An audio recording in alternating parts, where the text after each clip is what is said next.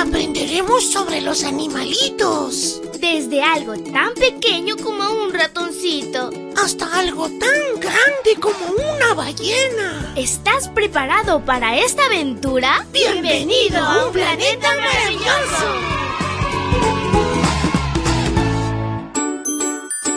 Hola, hola amiguito y amiguita, que tengas un lindo miércoles de toneladas de bendiciones. Te saluda tu amiga Linda. Y la historia se titula Objetos Perdidos. El versículo se encuentra en Isaías 55, 6. Dice así, Busquen al Señor mientras puedan encontrarlo, llámelo mientras está cerca. ¿Alguna vez te ha dado mucho miedo probar algo nuevo, pero lo has hecho de todos modos y has descubierto que te gustaba? Eso es lo que le pasó a Brenda. La habían invitado a escalar por primera vez y tenía mucho miedo. A pesar de todo se puso el equipo de escalada, agarró la cuerda y empezó a subir por la pared rocosa. Al llegar a un saliente de la montaña que era más amplio, Brenda se detuvo a descansar. Cuando retomó la subida, una cuerda de seguridad se rompió y le golpeó el ojo, lo que hizo que perdiera la lente de contacto.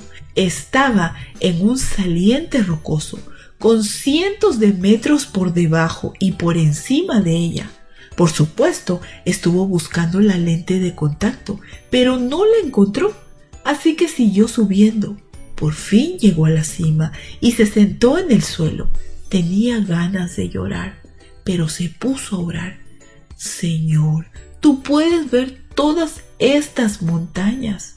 Conoces cada piedra y cada hoja sabes exactamente dónde está mi lente de contacto. Por favor, ayúdame a encontrarla. Una a una, sus amigas subieron hasta la cima y una vez que llegaron, todas bajaron por el sendero hasta la base. De vez en cuando se cruzaban con escaladores que subían o bajaban por la cara del acantilado uno de los escaladores gritó ¡Hey chicos! ¿Alguien ha perdido una lente de contacto? Oh sí, era de Brenda.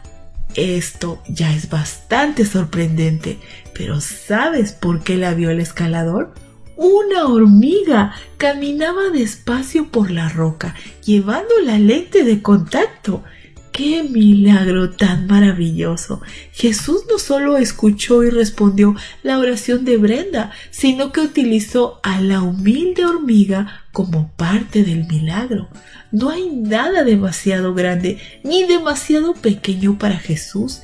Él quiere que oremos y le contemos todo lo que nos preocupa y lo que sentimos. Querido Jesús, gracias por esta bella historia que nos recuerda que tú estás siempre a nuestro lado y que siempre respondes a nuestras oraciones. Ayúdanos a confiar en ti todo el tiempo.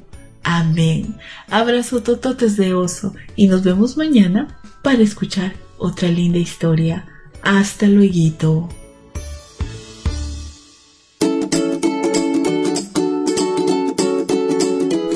Aprendiendo sobre la creación de Dios, los animales y todos sus misterios. Volveremos pronto con un planeta maravilloso.